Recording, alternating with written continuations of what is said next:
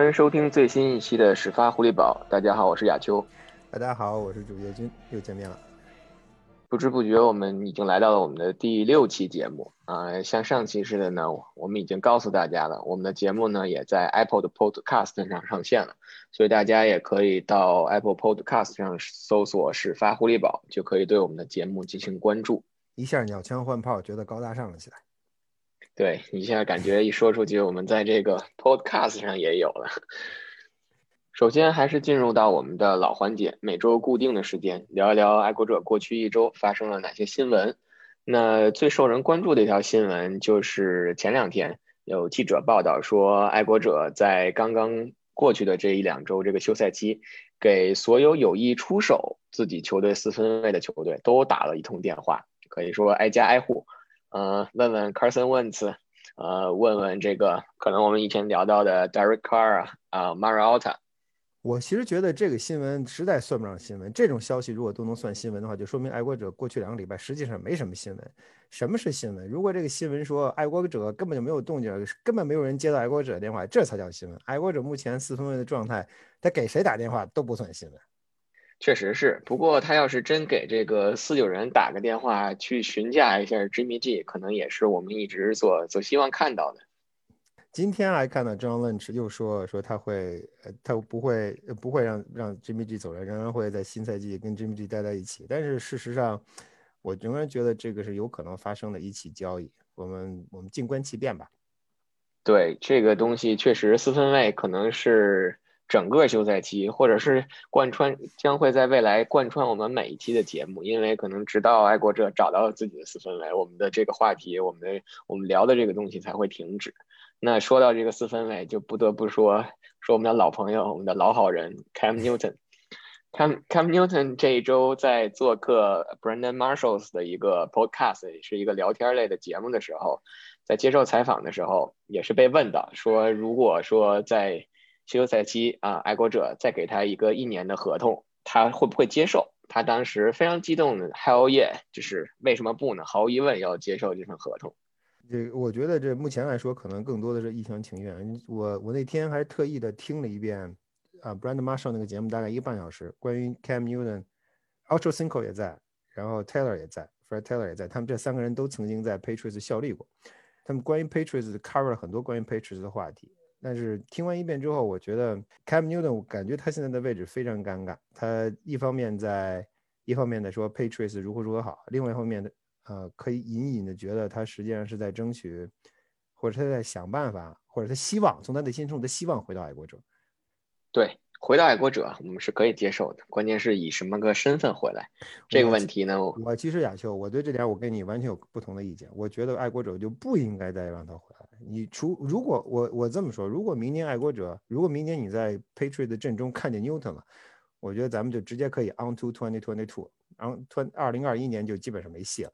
过去这一年已经证明了，Cam Newton 不是你的，不是你，不是你的理想的四分卫，已经证明证明了这种结，并证明了这种这种情况，或者大家都已经看到了这样的结果。你如果再犯一年，你说你你绊倒了一次是不赖你，绊倒两次同一条河里边你摔倒了第二次，那大家只会只会笑话你。所以在我看来，Cam Newton 他说了很在在这个节目里面他说了很多理由，他第一他没有休赛期，第二这个，第二第三那个，然后第四他又得了 COVID，然后这整个系统太复杂。但我觉得归根结底到一条，就是他对橄榄球的理解，或者他对他对爱国者系统的理解，很难能够达到我们所希望的高度。而且他本身自己他所习惯的那个系统，或者他所希望他所认为能够最大发挥他能力那个系统，爱国者并没有办法，并没有办法给他。对 Newton 确实，我我还是坚持我的观点，我可以接受他回来，但是绝对不能作为一个首发的四分卫，因为如果他首发的话，那我们可能确实就真的 on to twenty twenty two 了。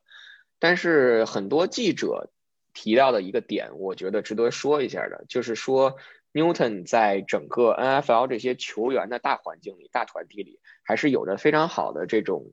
Reputation 或者非常好的这种声望的，所以我在想的一点就是说，如果把 Newton 签回来，会不会对于帮助爱国者签其他的自由球员会有一些帮助？啊，其实我觉得这是个伪命题。第一呢，为什么这么说？第一，如果你要是你是那些顶级 receiver，他们能不能 available 都是个问题。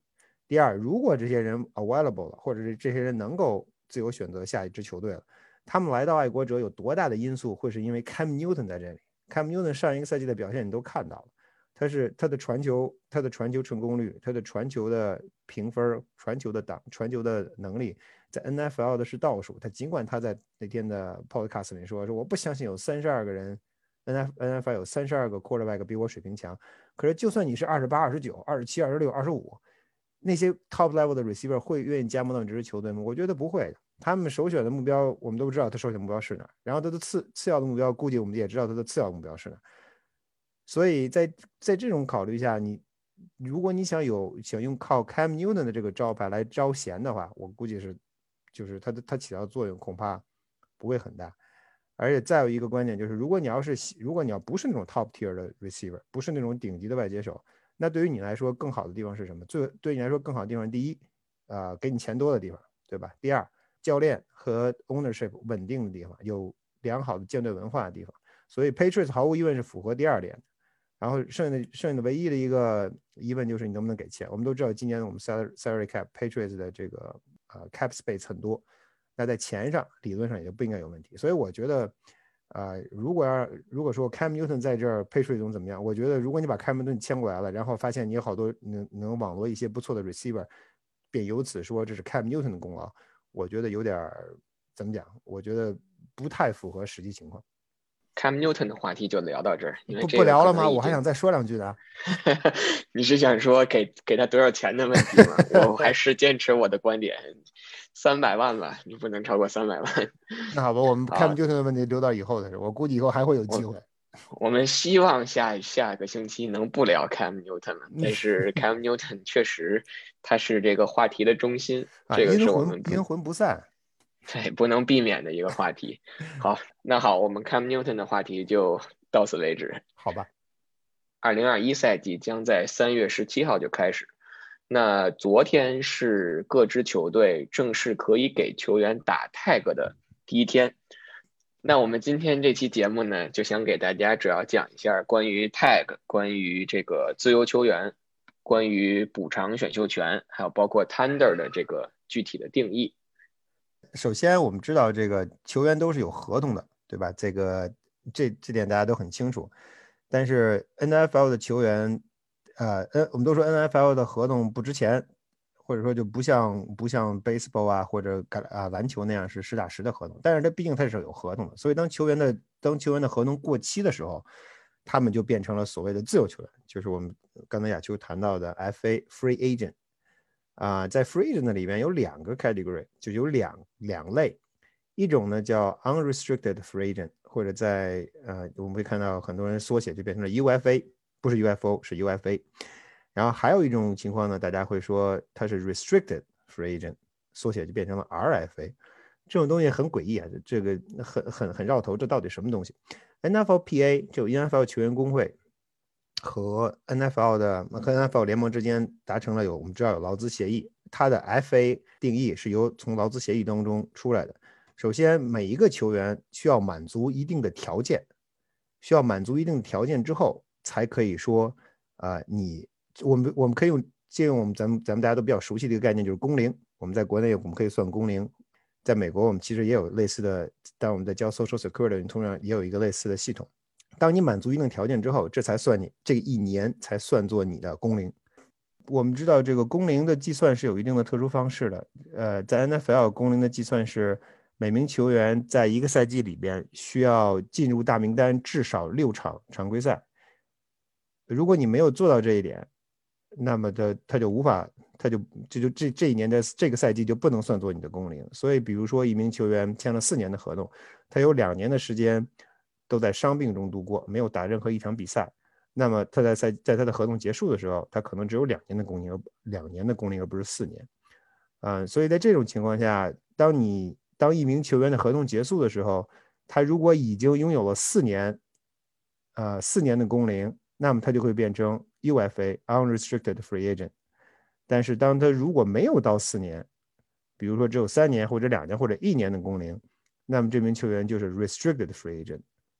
是只有只有三年吧？一年和两年不算吧？一就是你如果不到的话，如果不到，你仍然也是 R RFA。OK，但是只有到第三年结束的时候才能给他打 tag，哎，不打 tender。不，你都都可以打，都可以打 tender。那刚才飞哥讲完了 free agent 的种类呢，那我们下一个就来讲讲 NFL 的这些球队可以用哪些工具去留下这些球员。其实呢，每支球队呢在休赛期会有四种工具，我们或者叫四个 tools 可以留下他们的这些自由球员。最常见的应该就是我们常说的 tag，也就是标签儿。那标签儿呢，其实是分为三类，然后一类叫做排他性特权标签，也就是我们常说的 exclusive tag。第二种呢就是非排他性，也就是 non-exclusive tag。第三个呢叫 transition tag，可能翻译过来就叫过渡过渡型标签。那这三类标签其实都是给这个球员一年的合同，这个是这三类标签最就是相同的地方，或者是他们的共通的地方。但是不同的地方就在于，我们刚才第一个聊到的这个 exclusive tag，它这个球员是不能再跟在在打了这个标签以后，他是不能再和其他球队去聊合同的。那最简单的例子，就像上个赛季，呃，达拉斯牛仔给这个他们的四分卫 Duck 就是一个 exclusive tag，然后他 Duck 在拿到这个钱以后，他不能说再拿着这份合同去跟别的球队聊，想要更高的这个价钱。那第二种就是我们刚才聊到的这个 non-exclusive tag，就叫非排非排他性，就是说这名球员在球队给了他这个一年的合同以后，他还可以去跟别的球队去聊。那比如说爱国者的 Joe Tooney 在上个赛季就是被爱国者打了一年的 non-exclusive tag。那其实，在当时，Tony 有两种选择，一种选择就是接受这份合同，另外一种选择就是他可以再去跟其他球队去聊。如果有一个球队在这个时候给 Tooney 的报价高于爱国者给他的工资，那这个时候问题可能就来到了爱国者这一边。爱国者同样有两个选择，一种选择就是他去匹配，匹配另外一支球队给 Tooney 开的这个价钱；另外一种选择就是他放弃，他不去匹配这份这份合同。那这个时候，爱国者作为补偿，就会从刚才给 Tooney 开工资的那个球队拿到两个首轮的首轮的选秀权，一个是出自当年，另外一个出自下一年。那第三种 tag 呢，就是我们刚才说的叫 transition tag，也就是过渡型的标签。这个过渡型的标签和 non-exclusive tag 是一样的，球员接到了这个 tag 或者接到这份合同以后，他还可以跟其他的球队去聊。但是最大的区别就在于，如果另外一个球队给这个球员打了 tag 以后，比如说去年这个 Arizona 红雀的那个 Kenyon Drake。Kenyon Drake 去年应该是拿了一份 transition tag，他在拿了这份 tag 以后，他还可以去跟其他的球队聊。如果其他的球队给了他更高的工资的话，这个时候红雀也是有两个选择，他可以选择去匹配这个合同，那这样他就会把 Kenyon Drake 留住。另外一种选择就是他不匹配，放弃了 Kenyon Drake。但是最大的区别就在这儿了，如果这个时候红雀放弃了 Kenyon Drake，他是得不到任何的补偿的。这个也就是跟 non-exclusive tag 最大的区别。那这三个 tag 其实在每年制定的时候，或者说去决定这份 tag 究竟值多少钱，NFL 也是有着非常具体的规定的。NFL 的球队从昨天开始已经可以给自己的球员打 tag 了。那具体的这个时间段呢，会是从昨天二月二十三号一直延续到三月九号。三月九号之前，如果球队想用 tag 留住自己的球员，他必须做这个决定。那还有两个规定呢，也就是说，在我们刚才聊到的这三个 tag 里，每个球队在每个休赛期只能给一名球员打 tag，而且是只能打这三种 tag 里的其中一种。那这个时候就是有一个比较有意思的新闻，就是应该是在二零一六赛季。当时这个 Panthers 黑豹，他们给他自己当时的那个角卫 Josh Norman 打了一份 tag，但是呢，后来这个球队又决定把这份 tag 给作废了，给给撤销了。这个时候这份 tag 也算，所以也就是说，不管你这个你这个 tag 最终生没生效，只要你给球员确定打了这个 tag，那对于球队来讲，你在这个休赛期你的这一个有且仅有的一个名额就浪费了。从球员的角度来讲呢，同一个球员可以被自己的球队连续三年打 tag，但是因为他这个 tag 的这个工资就是第二年可能是第一年要涨百分之二十。所以，如果大家算一下，到了第三年再打这个 tag 的话，它相较于第一年他拿的工资，可能已经涨了百分之四十四了。所以在这种情况下，NFL 就规定一个球员最多只能打三次。就在说百分之四十四的，我的脑子还在算，到底怎么算出来的百分之四十四？啊，我就是想啊，这就是学霸跟学渣的区别。只是提前做做做功课的，因为这个东西，学渣我作为我作为一个学渣，我要提前把这个东西给大家准备好。对，但是我想我想补充一个呀，球就是说，在在打 tag 的时候，其实球员们是不愿意被打 tag，因为你打完 tag 之后只有一年的时间，就是你因为所有的 NFL 球员最想干的事情什么？就最想干的是第一，我们都说大合同大合同，什么是大合同？第一，年份要长；第二，guaranteed money 要多。tag。正好相反，第一，guarantee money 并不多，因为只有一年工资；第二，只有一年，年份也不长，所以没有任何一名球员，或者说很少有球员希望说球队给我打 tag 吧，很少，因为这一年太不靠谱了。还有另外一个因素就是在啊，就从球员来说，从这个赛季来说，因为工资，因为薪资薪资空间的原因，薪资空间我们都知道不会很高，目前来看是一亿八千万美元，很多球队要么在水，要么在海平面上，要么已经沉底了。呃，像爱国者、爱国者呀，啊，Jacksonville 啊，像这些球队，呃，薪金空就空间比较充足的球队并不是很多，啊，所以 tag 有一个问题是什么？当你打了 tag 之后，这份钱就马上会计入到你的薪资空间里。也就是，比如说你打，你给 quarterback 加了个 tag，那你的 quarterback 两千万，假设今年是两千五百万美元，那马上两千五百美元就要记到你本赛季的薪资空间里面。有多少球队目前仍然有足够多的薪资空间来用来给自己的球员打 tag？呃，怎么讲？这个这个情况，这个这目前来说，这是这是这是一个很大的未知数。我认为这个 tag 从某种程度上来讲是这个球队跟球员没有充足的时间去签一份比较长的合同，所以有点像这种叫叫缓兵之计似的。因为比如说像酋长的这个 Chris Jones，去年的时候也是酋长先给他打了一个 tag，但是随后就签了一份四年应该大概八千万左右的合同，所以可能从这个角度来讲，包括包括 Duck。大克去年其实这个从牛仔的角度来讲，可能也是想在赛季中跟他有充足的时间去从长计议，去给他一份长的合同。但是很不幸的是，因为他赛季中受伤了嘛，所以就很难再出再去给出他这样的一个大合同。所以确实像飞哥说的，从球员的角度来讲，不想希望被打 tag，但是从球队的角度来讲，可能是希望给自己买一些时间，能通过有更多的时间去。留住这个球员，去从一个长期的角度留住这个球员。那今年呢，这个休赛期其实爱国者也面临这样的情况，因为我们都知道，在刚才讲这个 non-exclusive tag 的时候，跟大家说了，去年其实爱国者已经给周突尼打了一年的 tag。那这个休赛期，其实爱国者会再次面临这个问题，就是他要不要给周突尼连续第二年打这个 tag。我觉得这个问题是否定的。我个人认为，爱国者今年可能不会再使 franchise tag，因为你看，啊，看爱国者目前今年的 free agent，值得用 tag 的人可能只有两名球员，一名是 Joe Tooney，一名是 David Andrews。啊，Joe Tooney 的情况，我们刚才亚秋说了，去年用了 tag，也就是说，今年你如果你再使 tag 的话，他的身价就会到了百分之一百二十。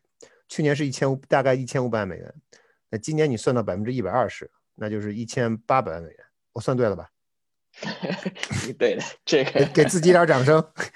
这这这今年的今年他的身价就是一千八百万美元。这一千八百万美元的身价，你用花这么多钱，而且是你实打实的 cap，它不会往未来多少年延伸。这实打实的这 cap 要记到你今年的账上。你给一名护锋，同时你队内年轻球员已经在逐渐的成长，已经起来了。我们我们说过，欧文努打得非常好，他明年很有可能会接。Tony 的班，如果 Tony 走了的话，所以在这种情况下，我觉得 b e l e c h e c k 或者爱国者不会给 Tony 再打一个 tag。而且你还有一个问题是什么？你打了 tag 之后，任何 trade Joe Tooney 的球队都会考虑周 Tooney 对今年本年度的 cap space 的影响。一千八百万美元？有多少球队目前放眼 N F N F L 有多少球队能有一千八百万美元的空间用在今年？很少很少。所以对于爱国者而言，给 t o n y 打打 tag 的效果或者作用或者意义都不是很大。你第一，你打了 tag 之后，你用一千八百万用他一年吗？答案可能是否定。第二，你给他打完 tag 之后，你想把他送到任何其他球队吗？答案可能也是否否定的，因为没有人接盘。同时，另外一个球员就是刚才我们说过的 David Andrews。刚才亚秋说的这个工资，呃，工资被打 tag 球员的工资是根据 NFL 是 NFL 根据相同位置顶薪来计算，但是在 NFL 它在在欧 line 在在进攻锋线上它是不分位置的，进攻锋线上所有人都是一样的薪薪水。也就是说，如果你用 David Andrews，那今年假设我们假设 O line 的 tag price 是就是 tag 工标签工资是一千五百五十万或者一千六百万美元，假如，那你愿意用一千六百万美元续约一个 center 吗？续约一个中锋吗？显然也是不的。所以在这两名球员实际上在打 tag 的这个基础上，就是打 tag 的意义都不存在的情况，或者打 tag 的意义都不大的情况下，我认为爱国者今年恐怕不会使用。不会使用特别的全标价，去年用过，今年可能也就不再用。如果 Andrews，我现在来看 Andrews 留队的可能性其实很大。就算 Joe t o n y 走了，Joe t o n y 离队之后，他肯他签的合同肯定数额不小，那实际上会为爱国者带来2022年的一个补偿选秀权。我非常同意飞哥说的这个，确实这两个球员应该在这个休赛期，爱国者都不会给他们打 tag。安朱斯他真的就是因为 NFL 的这个规则嘛，同为进攻锋线球员，但是其实你比如说最关键的 left tackle 跟中锋可能是一样的这个 tag price。当然，我不是说这个中锋的作用没有 left tackle 重要，我觉得中锋的作用确实没有 left tackle 重要。但是你看 David Andrews 和 Isaiah Wynn，你觉得谁更重要呢？在爱国者的这个这条进攻锋线。所以就是说，确实一个中锋可能拿 tag price，今年像刚才飞哥说，假定一千五百万或者一千六百万，确实是一个不现实的。对，所以我觉得爱国者其实在这个休赛期是有充足的时间和空间去签下 Andrews，甚至签下周 t o n y 的。所以这个休赛期没有必要去浪费这个 tag。呃，刚才我们说过了，tag 其实还啊，NFL 还有一个规则，就是针对 RFA 的，我们说的刚才说的 restricted free agent，就是那些工龄不满三年的年轻年轻球员，他们在他们在成为 restricted free agent 之后，他们实际上他的所有权或者他的第一选择权仍然在于他的母队。这种情况下，NFL 给了这些这些球给给了这给了这些球员母队一个工具叫 tender。这个 tender 有两种，一种是 first round tender，一种 second round tender。也就是说，这个球这个球队说，OK，这名球员我看着不错，我给他打一个首轮的 tender，或者我觉得这个球员挺不错的，但是丢了也就丢了，我给他打一个二轮的 tender。这两个 tender 打出去之后，这名球员的身价或者工资实际上基本确定，这个这个工资也是由 NFL 确定，根据位置不同，数数字也不同。但是这种这种情况，在被打完 tender 之后，这些球员可以去跟其他球队交谈，可以去跟他其他球队沟通，看看有没有人想要的。第这样下家他如果能找到下家，他的下家在签下他的时候，要给爱国者或者要给他的母队一个当年的相应的选秀权。比如说我打了 first round ten 的第一轮首轮标签给球员 A，球员 A 找到了球队 B，签了球队 B，那球队 B。在签下这名球员的，在在决定给这名球员发 offer 的同时，这名球员 A 的母队可以有一个选择权，是不是要我们跟我们说的，是不是要匹配球队 B 的 offer？如果他决定不匹配，那球队 A 其实球队嗯球员 A 的球队母队其实会很开心，因为这个球员 A 走了，同时我省了我省了工资的钱，然后同时还怎么样？还从球队 B 那里拿到了一个相应的选秀权。呃，之所以说到 Tender 这个，是因为爱国者今年几乎肯定会使用 Tender，因为 J.C. Jackson，呃，爱国者队内的脚位，他只有三年工龄，所以他今年是 Restricted Free Agent。他现在他现在的地位，因为他在爱国者队队内的地位很高，他可能除了我们说除了 Gilmore，甚至有些人都认为 J.C. Jackson 比 Gilmore 的实力强，但是我们认为仍然 G G 啊 Gilmore 是第一脚位，那 J.C. Jackson 基本上可以算作第二脚位，所以他的地位很高，实力也很不错，年年纪年纪也很年纪也很轻，所以啊，爱国者肯定会想把他留下。我们刚才说过，爱国者几乎可以肯定会在他身上使用一个 tender。我个人倾向于 first round tender，就是给在给在在他身上打一个首轮标签，确定百分之百的可以留下这名球员。上一个爱国者使了 first round tender 的那个脚位，可处境并不是特别好啊。叫什么来着？他？呃，就是那个哭泣的男人。那我们就我们就不提他了。对我们希望他当时对希望 J.C. Jackson 最后能够跟爱国者啊，在打完 tender 之后，能够爱国者能够能够跟爱国者签一份长约，不要重复 Butler 的的历史吧。不要不要走他老路。但当时确实，其实给了这个 Butler 一年这个 first round tender 以后，爱国者马上就签下了 Gilmore 嘛。对，当时一个五年六千五百万的价格签下 Gilmore，这个 Butler 走其实也就是。板上钉钉的事儿，对对，只是爱国者当时应该也是可惜没球队去去给他这个 offer，如果有的话，爱国者巴不得把他要送走呢，对吧？对，但是现当时的情况是，我觉得 Belichick 对 Butler 实际上还有所保留的，他可能对 Butler 的实力并不是非常，就他不认为 Butler 是能够成为 Patriots 队内的一号角位，但是目前来看。Belichick 对 J.C. Jackson 的信任度可能要高于他之前对 Butler 的信任度，啊，所以我们也静观其变吧，看看 Belichick 会怎么解决跟 J.C. Jackson 之前的合同问题。刚才大家可能反反复听我们提到的一个词叫补偿性的这个选秀签，但其实这个东西它是两个不同的概念。第一个就是刚才我在讲这个特权球员 Franchise Tag 的时候，如果这个球员被其他球队以高薪撬走了。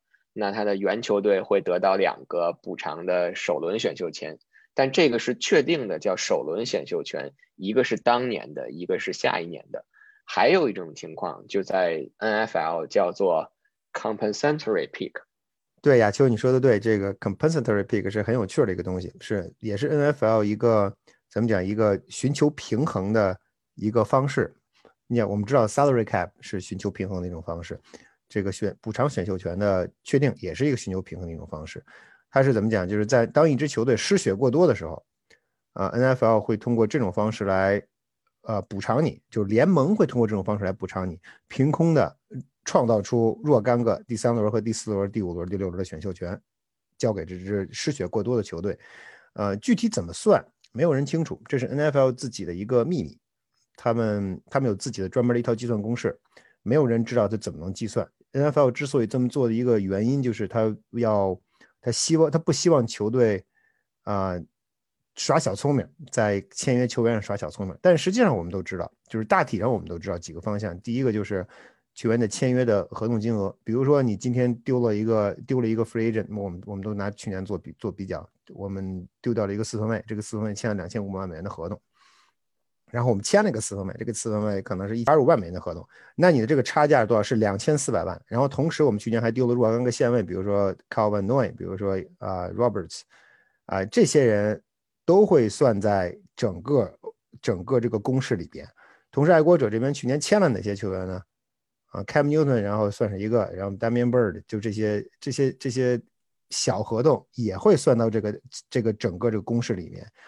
然后同时他会看到看再根据这个赛季的出场比，比如说 Tom Brady 打了所有的比赛，或者呃我们讲比如说有些球有些球员可能只打了两场比赛，他在他把出场时间也会算在一起，他可能不会考虑最终的最终的成绩，他只看常规赛，所以只看常规赛的出场时间。当这个整个这个把所有因素考虑进去之后，NFL 官方会会通过会会判断你这个球队的失血失血的程度。然后给你给你相应的相应的补偿，我们几乎可以肯定，爱国者今年肯定会得到一个第三轮的补偿选秀权，至少或者一个第三轮的补补偿选秀权，很有可能会得到一个或者两个第四轮的补偿选秀权。每支球队只最多只能有四支四个补偿选秀权，所以每年只能有四个。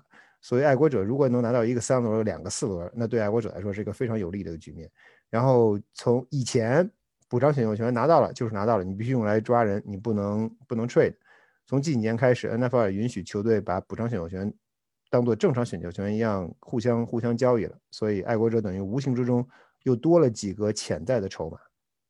这个幸好不是给他爱国者首轮签或者是二轮签，否则 除了去年的 Kyle Duggar 以外，应该是就会浪费了这个签位。怕什么？可以 trade down 换成五个三轮跟六个六个四轮就好了，然后继续 trade。三轮去年，三轮去年两个近端锋，一个 a s i a s 还有一个 Dalton King，这两个人里，我记得好像有一个就是用的那个补偿钱补偿钱来的。历史上历史上最著名的六轮一九九顺位也是补偿签，也是充话费送。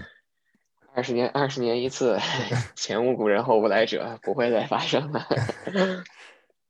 上一周啊，我们给大家讲了一个关于之前再去采访的时候发生的一个小趣闻，也非常感谢微博上一位朋友给我们指出，原来 George 和 Cosmo 这两个名字是 来源于美剧当中的一个名字。也非常感谢我，我们才疏学浅，这次终于长了知识。对我们，我还特意去搜了一下，这个这个剧应该已经有了非常非常久的历史。最关键的是，它到现在还在上映，还在拍，所以这个球员，这个球迷真的是非常的博学多才。啊，我们今年说的，今天想说的一件事情是关于我的。啊，我们第一次，我第一次去看球的时候，第一次带着记者证去看球的时候，啊，什么都不懂，无知者无畏。我们当时拿了一个拿了一个呃 media pass，激动万分，高高兴兴的就往球场里走。然后听说在在在在爱国者 PR 给我那个 pass 的时候说说你去哪儿都可以，不用担心。说这你可 you can go everywhere，you can go anywhere。然后我好高兴，拿着拿着 pass 就往里溜达。然后溜达了一圈，我看我看了一眼那个 pass 上面写着各种各样的标记，我也没仔细看，当然我也不懂。然后进到了球场的 tunnel，从球队更衣室边走过，然后转手之间我就 进了球队的内场。在球队内场，从东走到西，从南走到北，转来转去，还站到了草皮上待了一会儿。然后球员们，爱国者球员和第一场比赛是应该跟我去的第一场是应该跟跟 Jets，呃，Jets 的球员跟 Patriots 球员都在场上热身。我感受他们从我身边走过，从我身边跑过的跑过的感觉，非常非常酷。然后拍了不少照片，拍了不少视频，准备回家做 Vlog。然后完了之后，我高高兴兴的就拿着 pass 就上楼了。上楼之后碰到了亚秋。然后跟亚秋说：“我刚才去内场了，转了一圈，好爽，好酷，看我拍的照片。”亚秋跟我说：“说你说说说这这个这个 pass 去不了内场，不能进内场。”这时候我才把 pass 拿出来一看，上面果然写着赛前那场是不能进的，一个叉子。他他因为他写着赛前那场，我就以为是可以去的，但没想到上面打了个叉子。我说：“啊，原来如此，我等于赚到了。”然后后来我记得呀，就又过了又过了几天，咱们又我又去了一次。这次是明知明明知故故犯，明知山有虎，明天向虎山行。没错，结果不知道为什么这个脸上可能写着两个字，这个心虚。结果走到走了一半就被人家就被 security 拦住了，说我看看你的 pass，我颤颤巍巍的把 pass 交给了他。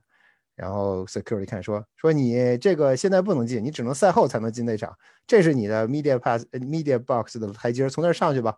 我灰溜溜的就走了。是当时飞哥第一次给我讲这个时候，可羡慕了，因为确实觉得感觉我当时第一次也应该去试一试。这可能真的是你在你不知道的时候，你就很自然的往里走，然后就不会有任何的不会会有任何的掩饰啊，或者是表演的这种。而且我第一次进去的时候，也沿途也不断的有人要查我的要查我的 pass，我每次都拿出我的 pass 在他们眼前一晃，然后就走过去了，头也不回的就走过去了，也没人说我什么。第二次。我就是第二次，第一个人查我 pass 就把我发现了，就把我轰回去了。当然，我们现在也一直在一直在争取，一直在争取能够在赛前进入内场，这样能给大家带来更多的更多有趣的消息吧。这这个赛季没有成功，因为这个赛季没有人能够允许，没有人允许进入内场，因为新冠的原因。希望二零二一赛季啊情况有所不同。而且刚才飞哥说的这点，其实在在美国这边，在我们平时的生活当中也挺常见的。因为他的那个记者证上确实是写了一个 pre-game，然后一个 box，他可能用用这个记记号笔打了一个叉子。但是可能有一些朋友在北美生生活，大家都知道，很多的时候美国人在做那种选择题，比如说你是男是女，或者这个东西是对是错的时候，对，好多人他就是在那个盒子里打一个叉子。所以正常的理解就是。Pre-game 有没有这个权限？既然你打了叉子了，就是 check 了这个 box，那就是选了，那就是可以去。所以我觉得这个东西确实也很也也很讲得通。哎，下次我们自己带一涂改液，把那个叉子轻轻涂掉就可以进去了。这这确实是个好主意。最后呢，还是希望各位朋友都可以在喜马拉雅和 Apple Podcast 上关注我们的节目，并且把我们的节目多多的分享给身边的其他的朋友。也希望大家如果有任何感兴趣的话题，可以给我们留言，我们也会增加越来越多给大家分享这种有趣的小故事的时间。那我们今天的节目就到这里，感谢大家的收听，谢谢大家。